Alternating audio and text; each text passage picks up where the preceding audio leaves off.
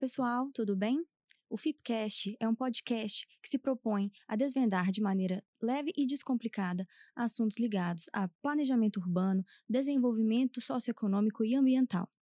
O projeto é uma iniciativa das advogadas Maiara Vieira, Luísa Milagres e Leonardo Gandara, com o apoio da Fundação Israel Pinheiro, a FIP.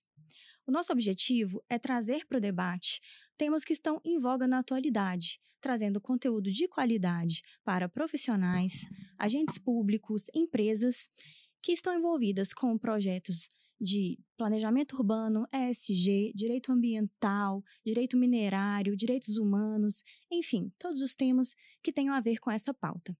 Sigam a FIP nas redes sociais e acompanhem o FIPcast no canal do YouTube, no Spotify e no Apple Podcasts.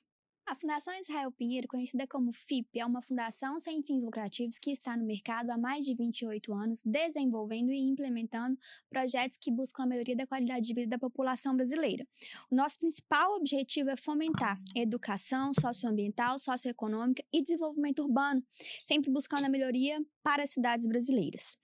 O nosso podcast de hoje nós vamos tratar de um tema bem interessante, que é energia distribuída e democratização da energia. E para isso, nós temos aqui o nosso entrevistado é o João Paulo Campos. O João Paulo Campos ele é diretor de negócios da CEMIG Sim. É economista pela Universidade Federal de Viçosa, com MBAs em Energia e Gás, Gestão Financeira e Controle, ambos pela Fundação Getúlio Vargas. Antes de assumir a diretoria da SIM, Campos atuou como superintendente de negócios da CEMIG, além de ter sido conselheiro de administração da Taesa, CEMIG Telecom, Aliança Energia e TBE Energia e Gasmig. O executivo possui diversos cursos de especialização em governança corporativa pelo Instituto BCG e é especialista em finanças, controle e gestão, avaliação de negócios e estruturação societárias, com mais de 15 anos de experiência no setor elétrico. João, seja muito bem-vindo ao nosso podcast. Agradecemos a disponibilidade de participar. O tema de hoje é um tema muito interessante, né, que vem sendo muito discutido na atualidade. É, e para a gente iniciar, é, fala para a gente um pouco do conceito de energia distribuída. O que, que é isso, né? O que se trata esse tema que nós vamos falar hoje no nosso podcast? Legal, Mayara. Obrigado. Obrigado à Fundação Israel Pinheiro pelo convite. É, gostei muito quando. E você corroborou com isso aí, com o, o, a, a Luísa, sobre ah, é um, é um podcast leve e descomplicado. E, e, esse é o, é o perfil da Semig Sim. A gente vai falar um pouco sobre assim durante a nossa conversa, tenho certeza disso. Então, só tenho a agradecer aí em nome da companhia em poder estar aqui falando para os nossos espectadores, para os espectadores da Fundação, sobre esse mercado de geração distribuída, que é uma forma muito simplificada de democratizar o uso da energia. É, sempre quando me perguntam isso, eu costumo fazer uma pergunta, né? A gente quase ninguém sabe, ou já, já há uma democratização nesse sentido, mas é, nós todos podemos gerar, todo consumidor cativo da distribuidora, ele pode gerar a sua própria energia na carga, né, na, na, na sua área, desde 2012. Então, eu posso produzir a minha energia na minha casa, você pode produzir a energia na sua casa, na sua fazenda, onde você é, tiver espaço e, obviamente, tiver disponibilidade é, financeira, inclusive, para que possa fazer o um investimento numa, numa, numa planta de energia. Essa é o que a gente chama de modalidade autoconsumo da geração distribuída. É aquela que você mesmo produz a sua energia dentro de o que é chamado um mecanismo de compensação. O conceito principal da geração distribuída é o mecanismo de compensação porque você consome uma energia que está na rede, não necessariamente aquela que você produziu, mas você injeta uma nova energia na rede e uma energia compensa a outra. Então, se você tiver um projeto bem definido, você vai produzir 3, é, 300 quilowatts e se você consumir 300 quilowatts, a distribuidora faz um balanço e no final do dia aquilo é zero. Você vai pagar para a distribuidora disponibilidade e, e iluminação pública para a prefeitura da sua cidade. Então você tem essa modalidade do autoconsumo. Só que nem todo mundo tem essa capacidade ou interesse, o seu próprio negócio. Às vezes você tem um negócio, um investimento e, e não e não tem disponibilidade de capital para aquele fim, para aquele momento. Poxa, como é que eu faço isso? Aí entra é, esse mercado democrático, do que a gente está chamando de energia solar por assinatura, que é uma geração distribuída compartilhada. A gente, no caso, a Semig Sim e outras empresas, esse é um mercado já que já é aberto, elas essas empresas, no caso a gente, constru, nós construímos as nossas fazendas em diversas regiões do, do estado de Minas Gerais é, e você vai consumir essa energia, produzir essa sua energia remotamente lá da nossa usina. Seja, é, hoje o norte de Minas, principalmente, foi muito afetado né, por esse avanço do, do mercado de energia solar. Então, você produz a sua própria energia remotamente, à distância, né, com vários clientes ali dentro dessa comunidade solar. Então, você vai me enviar uma conta, por exemplo, eu vou ter lá o, o, o seu percentual, vou entender o seu consumo e vou dizer, olha, a, a Maiara precisa de 2% dessa energia. Vou alocar 2% dessa energia daquela usina para você lá em Montes Claros, lá em Lontra, lá em Manga, enfim, qualquer é, cidade onde a gente já tem as, os, as nossas usinas, e vou te ofertar um desconto. É uma energia limpa, é uma energia mais barata, que tem tudo a ver com o, o, o tema né, que a uhum. gente vai uhum. discutir aqui. Quando a gente fala da fundação, a gente fala em, em patrimônio cultural, em meio ambiente, em desenvolvimento urbano. Então, está muito ligado o tema. E, de novo, reitero o, o agradecimento e podemos seguir. É, João, com o intuito de esclarecer aos ouvintes um pouco sobre o tema de hoje, é, gostaria que você falasse um pouco para a gente do, da energia descentralizada, né? O, quais países utilizam essa energia, quais são as principais fontes? Fala um pouquinho para a gente disso. Obrigado, Gustavo. Obrigado pelo convite também. Ah, é, bom, o primeiro ponto é a gente é, a gente definir o que é a, a geração descentralizada, né? A, a, geração descentralizada, ela é uma energia renovável, tá? Uma energia limpa, solar, seja ela ou eólica, mas principalmente solar, que é gerada próxima da sua unidade consumidora. Tá? Então você tem, é, só para ficar para fins comparativos, você tem a, a, energia, a geração centralizada, que são as grandes usinas no Brasil, principalmente as hidrelétricas, mas você tem outras usinas, é, outras formas de geração centralizada, mas elas são a base da geração do setor elétrico. E a regulação brasileira e mundial vem permitindo que a população ou os investidores façam gerações, por, é, invistam em geradores em geração menor, próxima à carga, próxima ao consumo. Isso evita o custo de transporte e, por consequência, você tem uma energia mais barata. Eu trouxe uma colinha aqui com alguns números e acho importante a gente elencar. Nós estamos falando o seguinte: só de solar em 2021 no mundo foram acrescentados 133 gigas, mais 93 gigas de eólica no mundo. É, bom, João Paulo, o que é isso? Isso são 16 usinas de Itaipu. Nós estamos falando de 16 usinas de Itaipu entre energia solar e eólica que foram, é, foram é, é, conectadas ao sistema mundial de energia. Quando a gente vem para o Brasil, para vocês terem uma noção do avanço, o Brasil eu acho que era 16, estava na 16 posição e o, a, a, energia solar no Brasil é relativamente recente. Uhum. E nós terminamos o ano de 2021 com 13 gigas. Agora, em agosto, já são 17 gigas instalados de energia solar. Dois terços disso, 66% aproximadamente, é de energia descentralizada é de, energia, principalmente o mecanismo de geração distribuída. Tá certo, Gustavo? É, antes de eu passar para a próxima pergunta, só uma pontuação importante, né?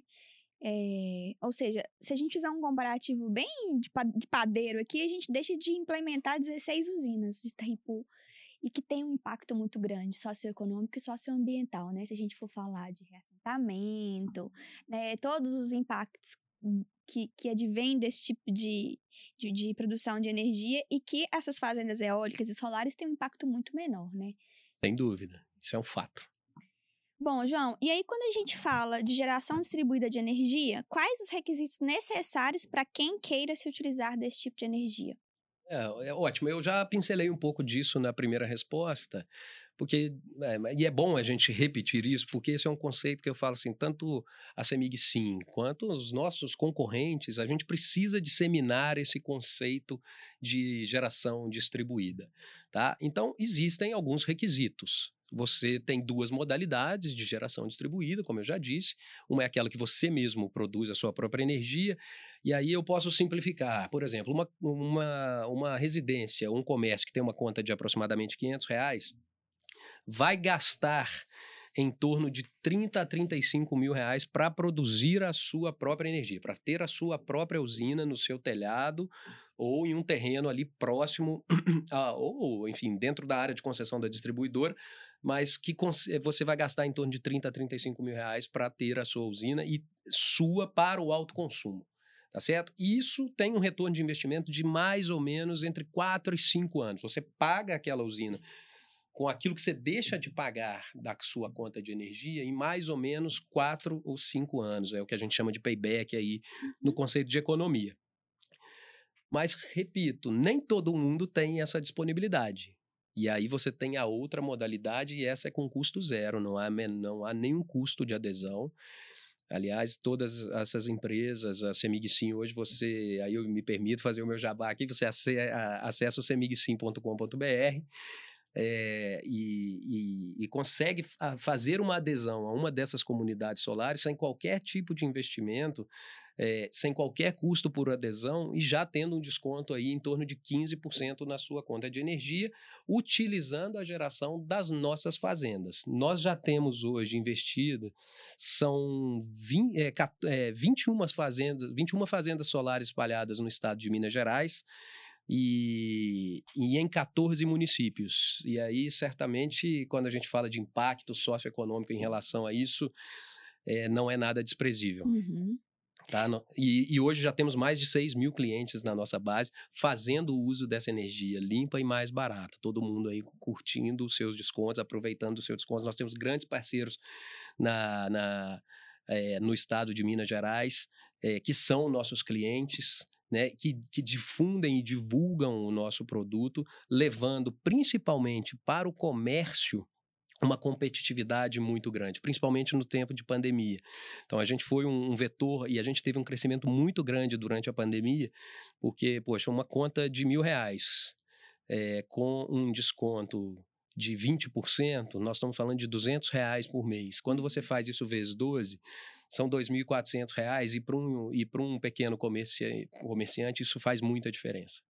Mas é muito bom, é, você tá falando do jabá aí, mas assim, a gente precisa de informar, né? E, e quando a gente fala de desconto, falar, ah, esse negócio deve estar tá meio errado, deve ter alguma coisa errada nisso daqui. Então, fomentar esse tipo de trabalho de empresas sérias e levar esse conhecimento para a população, principalmente a mais comum, né, que não tem tanto conhecimento ou que tem dificuldade de acessar o conhecimento é muito bom mesmo, é muito importante. É a democratização, sim, sim. É assim, é de novo. A gente acredita muito na liberação do mercado. Assim, uhum. acho que a liberação do mercado e como ela se dará, né, esse, esse o, o mercado livre de energia é muito importante. A tarifa, o, a, o, o peso da conta de energia na conta do cidadão brasileiro hoje é muito relevante. Por mais que seja recentemente tenham sido feitas políticas em relação ao custo do ICMS, mas você tem um peso muito grande. Quando você imagina uma, uma, uma, família de baixa renda, que tem que pagar uma conta ali em torno de 200 reais, porque temos acesso a tudo hoje em dia, né? Muitas TVs, muitas coisas nas casas, graças a Deus.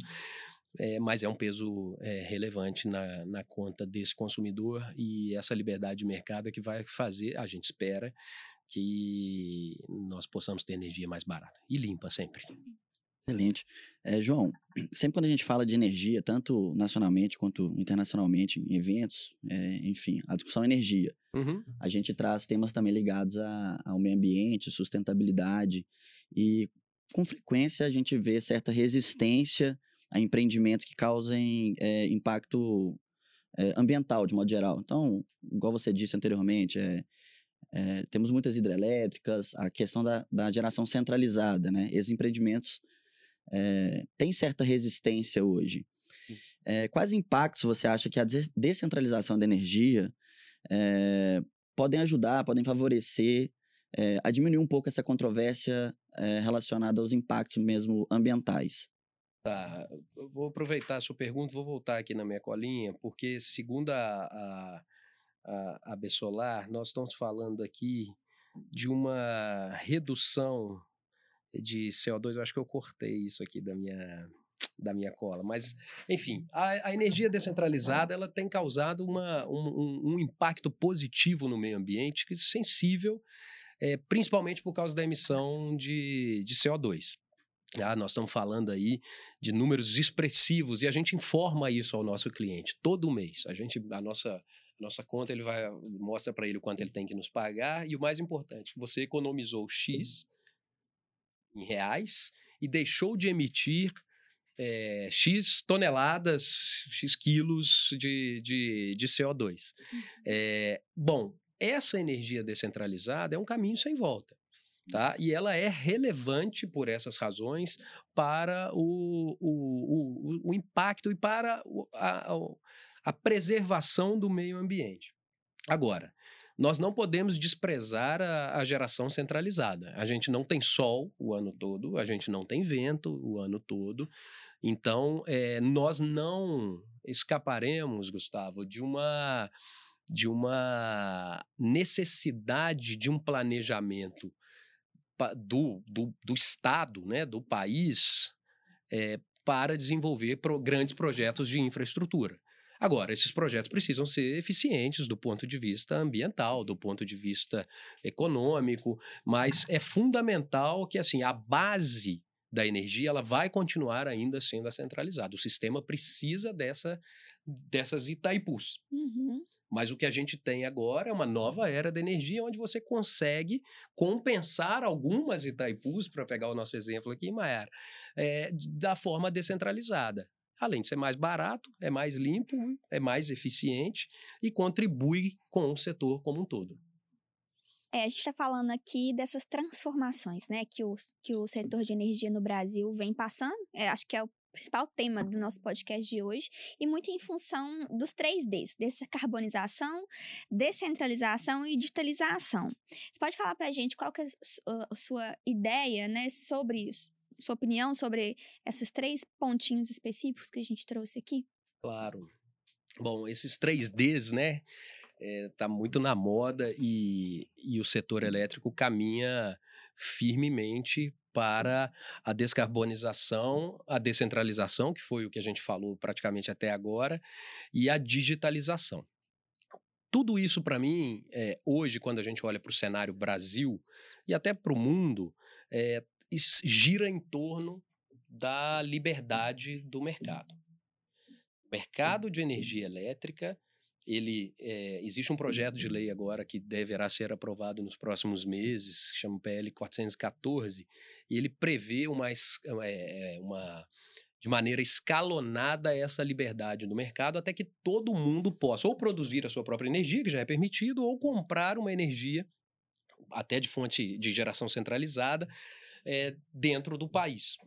Isso já é uma realidade na Europa, isso já é uma realidade para mais da metade da população dos Estados Unidos, e a consequência dessa liberdade de mercado deve ser, tem que ser, a redução da, do preço de energia para o consumidor final.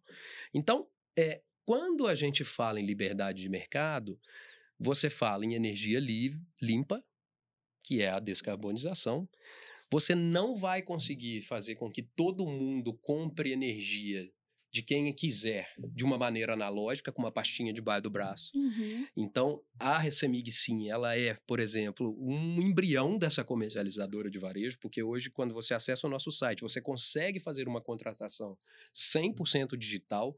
Então, para que você escolha de quem você vai comprar energia, você vai ter que ser, você vai ter que ter acesso a essa digitalização. Tá? E para e finalizar, obviamente, a questão da descentralização, que a gente já discutiu, mas que ela é fundamental também, porque você precisa ter acesso a essa energia e quanto mais perto ela tiver de você, mais barata ela será. Então, para mim, o mercado livre, ele, ele é, orbita em torno dele esses três, esses três Ds, e o mercado já se prepara para isso. É, eu espero que esse projeto seja aprovado muito em breve. Eu costumo dizer também aí na, na, na, onde eu tenho participado, e a gente faz questão de participar para levar esse conhecimento ao, ao, ao, mercado, e obviamente isso traz um retorno de clientes para a gente, que isso é mais ou menos o que aconteceu com o mercado de telefonia uhum. no final da década de 90. A gente não tinha opção. uma É. linha de telefone que custava caríssimo. É, hoje você consegue é, fazer uma assinatura de um telefone sem sair da sua casa. Né? É por adesão, você consegue uma linha, você tem que buscar o chip, o chip ainda não chega para você. No caso da energia, ela chega até a sua casa. Mas você consegue fazer isso totalmente é, de, de maneira digitalizada no mercado competitivo e com preços muito melhores. Então, o que a gente espera é algo nesse sentido também, e a gente já vive isso hoje com a produção própria de energia através da geração distribuída, essa, essa liberdade de mercado e essa digitalização. Essa adesão é, que você falou, João, ela é via site, via app? Fala mais um pouquinho pra gente, pra gente fomentar isso aí. Tá, é, bom, hoje ela é via site, tá? É um site responsivo, parece até um aplicativo quando você abre o celular, não, é, não, há, não há um aplicativo específico ainda para isso, mas se você acessa o www.semigsim.com.br e, e informa para a gente o valor da sua conta, faz uma simulação. Ah, minha conta é de 500 reais, minha conta é de mil reais, minha conta é de 300 reais. Ali na hora você já vai ter é, a, é, a, informação de quantos, quantos reais você vai economizar durante um ano. Uhum. E isso atrai você para um funil Sim, de legal. vendas e fala, poxa, deixa eu fazer essa contratação então. Aí você solicita uma proposta, a proposta vem em tela para você. Você, nessa hora, vai dizer, olha, Mayara é, vai ficar com 5%, 3% da usina em Lavras, onde a gente está também. Você adere àquele contrato e no mês seguinte você passa a ter uma energia com 15% de desconto. Você continua pagando uma conta é, da disponibilidade para a distribuidora, a sua conta da CEMIG ela continua chegando, você paga também a iluminação pública e vai pagar uma conta para a gente. A soma dessas duas contas certamente é mais barata do que você ficar na base da, da, da distribuidora, do monopólio natural da, da distribuidora. É, assim, a gente fala o seguinte: é do consumidor, é transformar esse consumidor em cliente. Uhum. E para isso a gente, o grupo Semig fez a opção de, de constituir a, a, a Semig Sim. Nós estamos pegando um consumidor que é cativo, que não tem escolha, do monopólio natural, diga-se de passagem, que é Sim. distribuidor, porque você não vai passar dois fios ali na rua, mas para um mercado aberto e competitivo com outros players. E a gente vem competir nesse mercado. E, e aí, no- dentro de um mercado competitivo, é muito natural que a gente chegue cada vez mais próximo do nosso cliente de uma maneira digitalizada e muito humana também. Tô interessada no meu desconto aqui, gente, porque eu tô, porque eu tô perguntando. Ah, isso é importante. Vou pedir alguém para entrar em contato com você e vamos fazer logo essa adesão. É, João, a gente acabou de falar aí que é, em relação ao custo, a gente já rompeu essa barreira, né? Então a gente, de fato, já existe uma energia mais barata, é, descentralizada, renovável, enfim.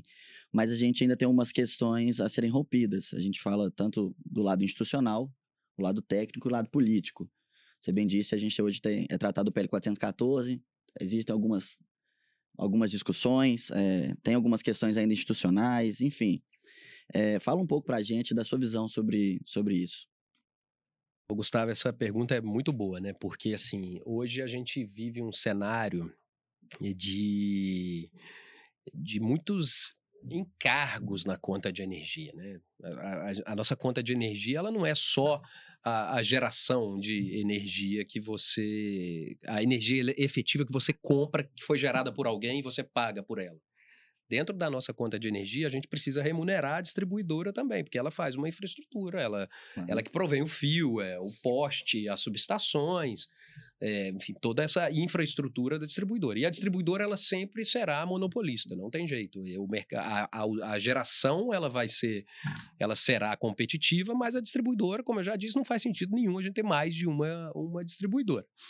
Então, o que que acontece? É, a regulação, para pegar a sua pergunta aí, né, quando você fala em barreiras institucionais, políticas e técnicas, né, o que eu espero é que a regulação ela seja é, construída após a aprovação da lei em torno do cliente. É, porque se a gente. se- é claro, preservando a rentabilidade de quem já investiu no passado, seja a distribuidora, ou seja os geradores, mas a gente tem que colocar esse cliente, o consumidor, na ponta como centro dessa tomada de decisão. Porque tudo isso só faz sentido se a energia for mais barata. e, obviamente, mais limpa. Mais limpa, tudo caminha para que sim.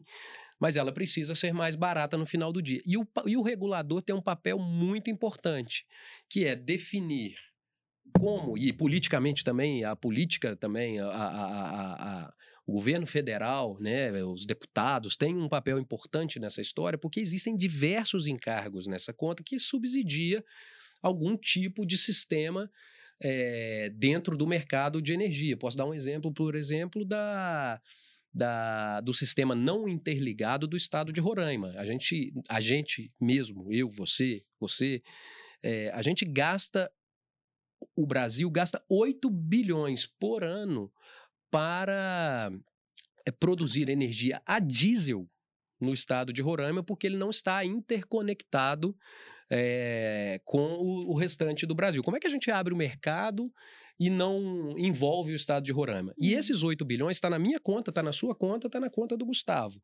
Então, onde ficará esse encargo, que chama conta de consumo combustível, chama CCC. Mas, enfim, tem outros tantos ali. Estou pegando um exemplo só e, e, e, são tantos outros.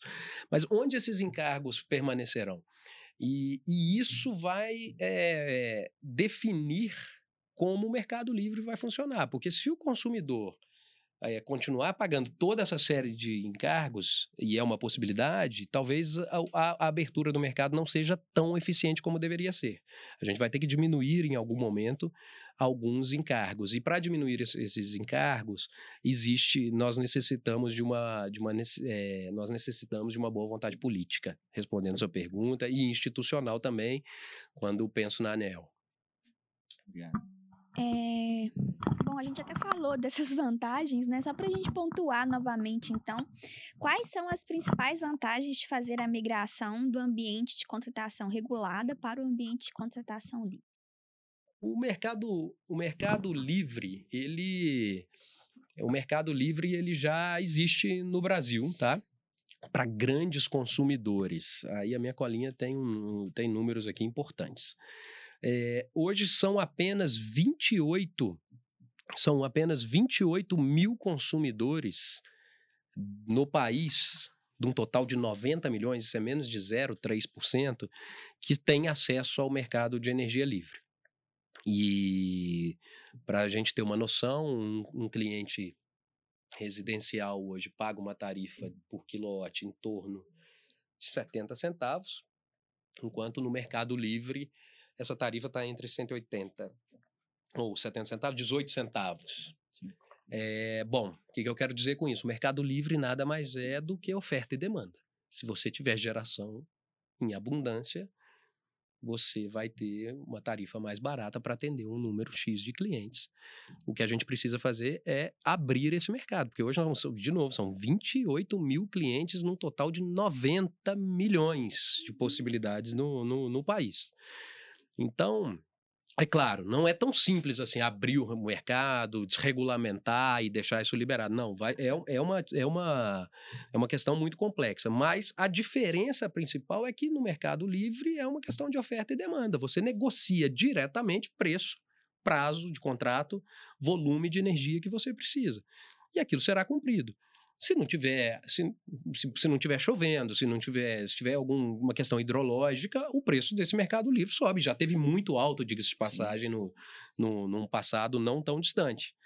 Em compensação, o ACR, que é o ambiente regulado, que é esse que nós estamos hoje, ele tem uma, uma regulação muito próxima. Então, você, você tem é, anualmente um reajuste tarifário da sua conta em função de tudo que foi investido no setor pela distribuidora e mais uma série de encargos, como o que eu já citei como exemplo aqui. E isso tudo vira uma tarifa que ela é dada para você. O consumidor, ele é a variável, ele é o resultante da equação no mercado. Isso é interessante.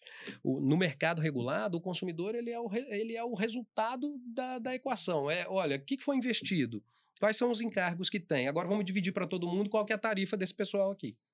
E a gente paga. Desculpa. No Mercado Livre, não. É, é, você quer comprar, alguém quer vender e vocês vão chegar num acordo de preço. Questão que, no, no, igual você disse, no mercado cativo, não necessariamente essa tarifa é composta só por, por energia, né? Sim. É, ela é composta por várias contas penduricalhos, vamos dizer assim, que, que fogem completamente do controle do consumidor do cativo. É isso. Como você até citou a questão de Roraima. É, bom, trazendo esse tema para um, um aspecto de desenvolvimento socioeconômico e até pensando, acho que num coletivo, né, das próprias cidades mesmo, é, de uma evolução aí da energia elétrica nas, nas cidades, é, né, no seu ponto de vista, do, do seu ponto de vista, né, daquilo que você está habituado a estudar e trabalhar, é, quais as principais melhorias que a população como um todo, nesse desenvolvimento tanto de baixa renda, é, comércio, se existe uma, uma, um estudo, por exemplo, que prevê a maior competitividade desses pequenos comércios, né? É, quando a gente fala dessa adesão ao sistema livre de energia. Ah, ótima pergunta, viu, Mayara? Assim, é, primeiro vou falar pelo lado do investidor, tá? O mercado de energia, só para citar o fotovoltaico, ele, ele gerou mais de 514 mil empregos no Brasil desde que ele é, se tornou uma realidade no país. É, nós estamos falando de 90 bilhões de reais que já foram investidos em, em, em geração solar. Estou falando isso só de solar. Esse investimento de 90 bilhões gera aos estados, né, ao estado, ao país e aos estados, já, já foram arrecadados mais de 25 bilhões de impostos. Então, a contrapartida desses impostos, pelo menos deveria ser em educação, saúde, enfim, naquilo que o governo se propõe a, a entregar para a população. Então, tem um, um, do ponto de vista de quem investe, há um desenvolvimento é, econômico, tá? Muito grande. Você pega cidades, como a gente já investiu aí em, em, em em 14 municípios, você pega a região do norte de Minas, ela foi muito afetada positivamente por esses investimentos em energia solar. Né? Você tem uma geração de emprego perene, né, é, de, um, de um mercado que em região que tinha terras muito improdutivas, pra, praticamente improdutivas, e agora você tem lá um desenvolvimento é, que veio desde a obra até a operação da usina, porque você precisa de mão de obra, você precisa de vigia, você precisa de poda, é, né, porque cresce um, um, mato ali, você precisa da operação, da manutenção da usina, e isso muitas vezes é feito lá em loco com mão de obra local. Então, há um desenvolvimento grande do, do ponto de vista do investidor. E do ponto de vista que reflete no consumidor, Sim. que reflete na população. Do ponto de vista do consumidor, eu bato na tecla da, da liberdade de mercado. Eu acho que é, quando você abre o mercado, conforme está previsto no projeto de lei, e a perspectiva é essa, ou quando você dá acesso à população a produzir a sua própria energia ou a aderir a uma comunidade solar através da energia solar por assinatura, você consegue levar energia mais barata e limpa para essa população. E aí eu pego o mesmo exemplo que eu já dei naquela conta de, de mil reais com uma economia de duzentos reais por mês, são dois mil quatrocentos reais por ano, isso são quase dois salários, então assim, é uma economia, dentro de um exemplo, quando você pega volumes maiores de conta, a economia é muito maior, em termos absolutos de dinheiro, então você tem um impacto muito positivo tanto para quem investe, né, e, e, a, e, esse investimento ele resulta em ações que o governo deve entregar para a população, e isso pega a população de maneira geral, uhum. inclusive uhum. baixa renda. E quando você faz todo esse investimento, você tem uma energia mais barata que também colabora com, com o desenvolvimento socioeconômico. Então você tem essas duas vertentes né, que, em tese, devem é, melhorar a vida do, do, da população como um todo. Eu, eu sou do norte de Minas, né? Você tá é. falando aí. E é bem interessante mesmo. Sou do Varsa da Palma. E aí, no ano passado, teve. Aliás, do ano passado para esse ano, um movimento muito grande de implementação de fazendas solares lá.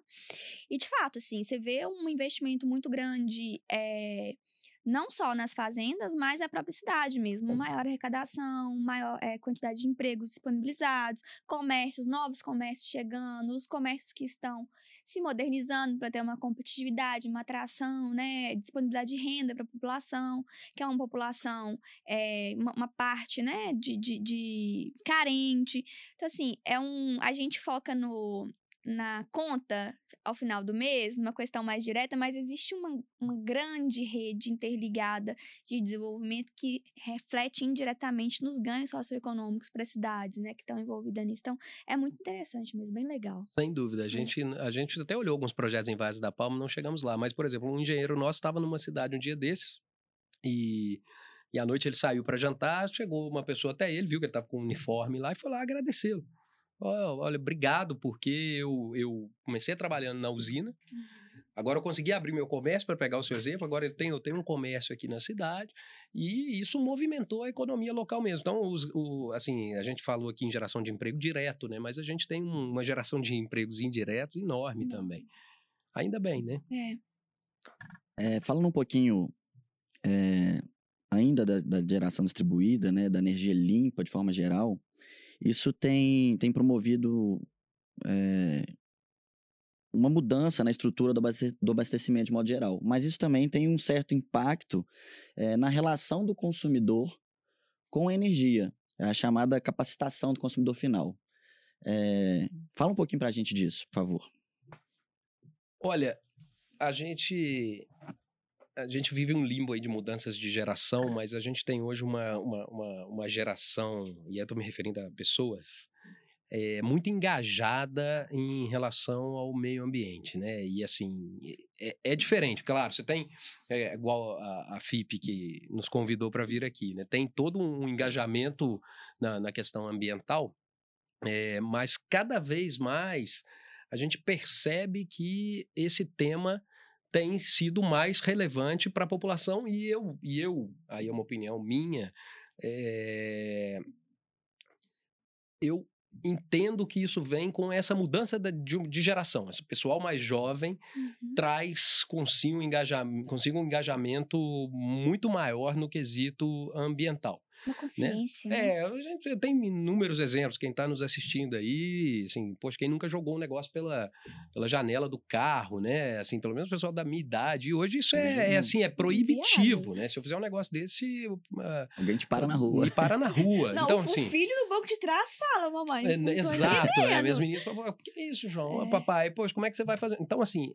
essa geração, Gustavo, é, é, me faz crer que há uma, uma necessidade muito grande que essa questão ambiental, é, aliás, coloca essa questão ambiental muito à frente é, do, de, outras, de outras questões. Cito um exemplo: uma cliente nossa, a gente estava num evento é, de moda é, da Fieng e, e uma empresária, dona de uma loja aqui de Belo Horizonte, ela nos procurou lá no nosso stand, a gente estava lá fazendo as vendas, divulgando o nosso produto, e falou: Olha, eu não faço questão nenhuma do desconto. Eu quero entregar, eu quero ter uma energia limpa no meu, no meu comércio, na minha loja. Eu falei, não, mas a gente vai te dar o desconto também. A gente vai te entregar uma energia limpa e vai te entregar o desconto. E aí, é, depois disso, fiquei com algo na cabeça e agora a gente está lançando um selo tá? Que a gente vai chamar de, de, de CEMIG SIM REC, que a gente vai certificar o uso dessa, a, a, geração dessa energia limpa. Então, você vai contratar lá o seu negócio, a padaria vai contratar a, a, a CEMIG SIM, vai ter lá o seu desconto de 15% na conta de energia. A gente vai fornecer para ele um selo, um certificado dessa energia, para que é, ele possa, por exemplo, usar na sacola. Uhum. Entendeu? Ou no, no, no, no, saco de pão dele, para pegar o exemplo da padaria, e usar no seu site, e aí tem mil e uma utilidades, e essa certificação dessa, dessa energia hoje é algo que, que a gente testou e pesquisou junto aos nossos clientes e tem um apelo muito grande. Então, quando você fala assim, a revolução dessas mudanças né, na estrutura de abastecimento, com a capacitação do consumidor final, para mim é muito claro. Esse consumidor final ele está interessado nessa questão da energia limpa. E eu falei tudo isso para dizer sim, ele está realmente voltado para com interesse, e aí eu citei a questão da geração, enfim, mais uma série de questões, mas a gente percebe um movimento em prol, em busca dessa energia limpa, e aí isso é sem dúvida a evolução do consumidor final. E... Que agora virou cliente, né? É. Diga-se de passagem. E, e o interessante é que o acesso né, das informações, principalmente dos pequenos, que eu acho que é a geração que está vindo mais forte com essa consciência social, é, eles têm muito acesso a tudo, né? Tudo muito fácil, assim, o que a gente não tinha, né, 10, 15 anos atrás. Então, eles já têm uma consciência que eles estão lá na frente. Acho que é, engaja, né, os pais, engaja ali, fala na cabeça da gente para a gente conseguir se conscientizar também, né? Então, Sem essa dúvida. educação que vem da cultura que a gente não tinha um tempo atrás, até porque o, o Brasil é um país abundante em todos os tipos de recursos, né? Então, a gente, ah, vou usar aqui e tal. E isso, hoje, nos nossos filhos, isso não está sendo mais disseminado, né? Então, acho que é tudo interligado ali, né? Sem dúvida. É, agora, fazendo uma relação entre a geração distribuída, que de fato é, ocupou seu espaço, é um caminho sem volta, né? Não tem como voltar mais nesse, nesse aspecto. É, mas a gente falou do, da geração de emprego, empregos diretos, indiretos, do, do, do fomento da economia. Mas como que você acha que o Brasil tem, se, tem saído nessa caminhada? Você acha que a gente está aproveitando todas, o, o, tudo que a gente podia, todo o nosso potencial? Se isso poderia estar tá sendo melhor desenvolvido? Que, que, qual que é a sua visão? Ô, Gustavo, é assim, o, o, Brasil é um, é um país com dimensões continentais, né? E com é, uma capacidade solar, né? Tá fazendo um calor lá fora hoje, acho que assim, é, é, o dia inclusive. Norte de Minas é um sol é, não.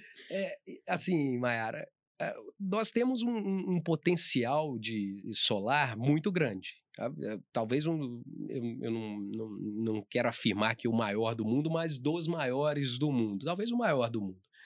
Obviamente que você precisa de transmissão, linhas de transmissão e distribuição para é, escoar essa energia. Então, esse é um gargalo. Quando eu falo em geração centralizada e um governo planejar uma estrutura da geração centralizada, é importante também que seja planejado e estruturado o mecanismo de escoamento dessa energia via linhas de transmissão ou as linhas da distribuidora, todo mundo sendo remunerado de uma maneira justa e, e, e eficiente.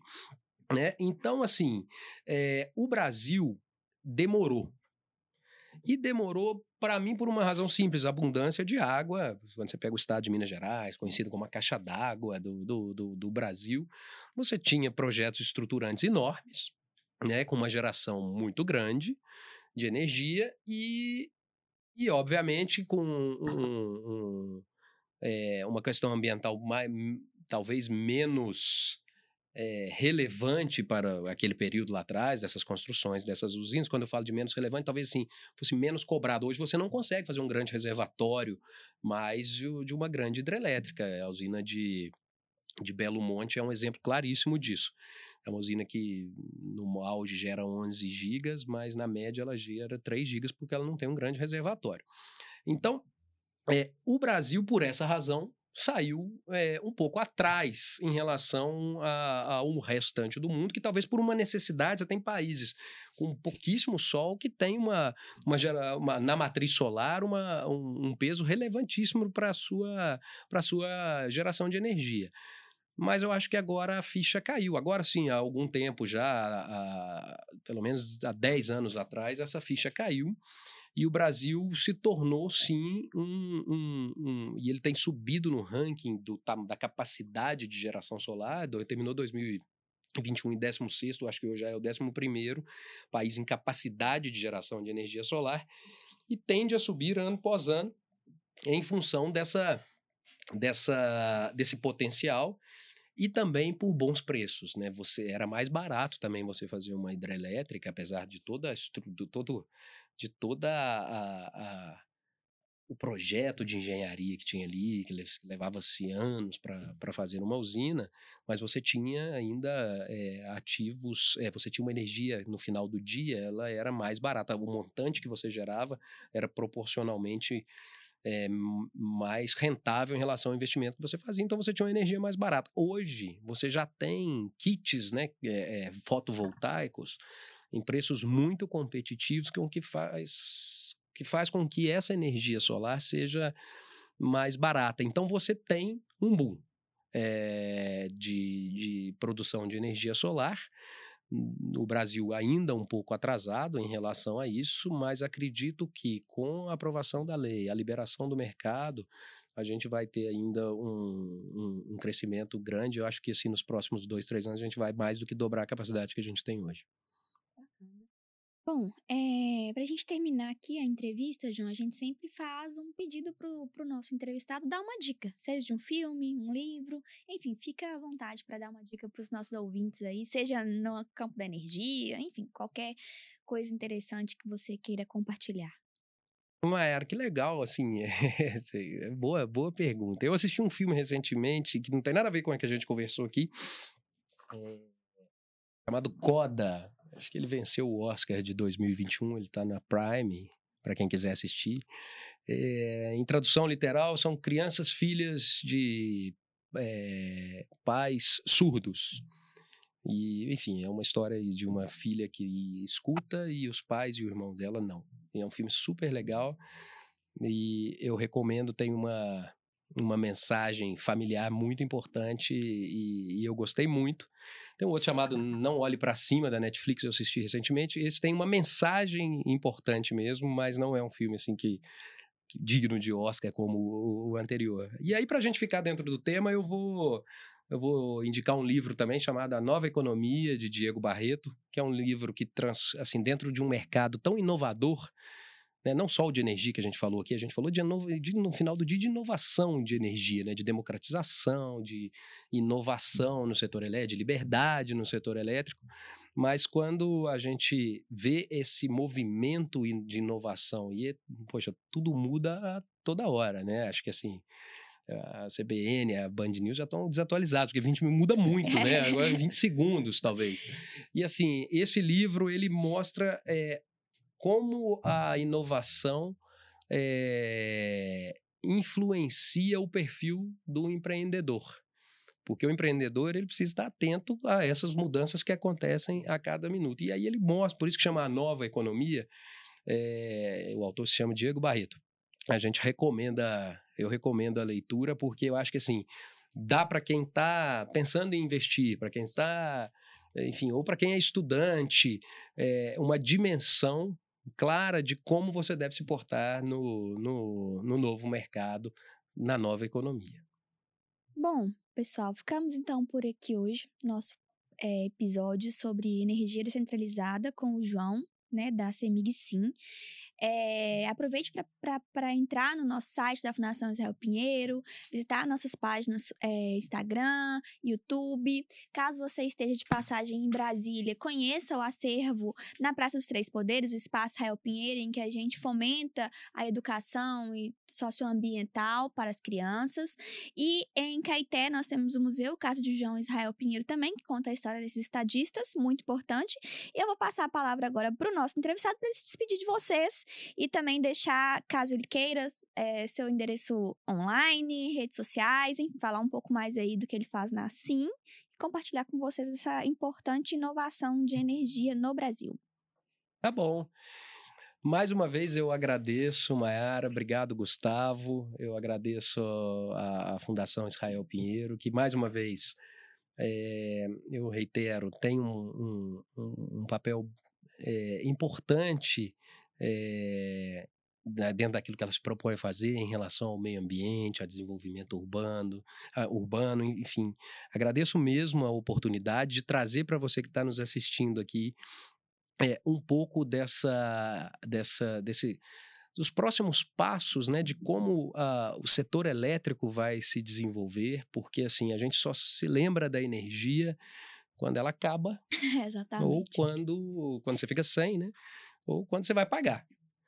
E, e, o que a gente se propõe a fazer e o que o mercado se propõe a fazer hoje é transformar essa experiência do cliente de energia, seja com certificação de energia limpa, seja com geração da energia limpa, seja com a produção da sua própria energia, olhando um aplicativo de ver quanto sua usina está gerando, é criar esse estreitamento com o, o cliente é, de energia. A energia tem um papel fundamental para o desenvolvimento da sociedade. Não há crescimento econômico sem é, energia, a, a, ou seja, a gente precisa é, é, as coisas correm em paralelo, você precisa desenvolver o setor elétrico para que você contenha crescimento econômico e, por consequência, é, desenvolvimento social no país.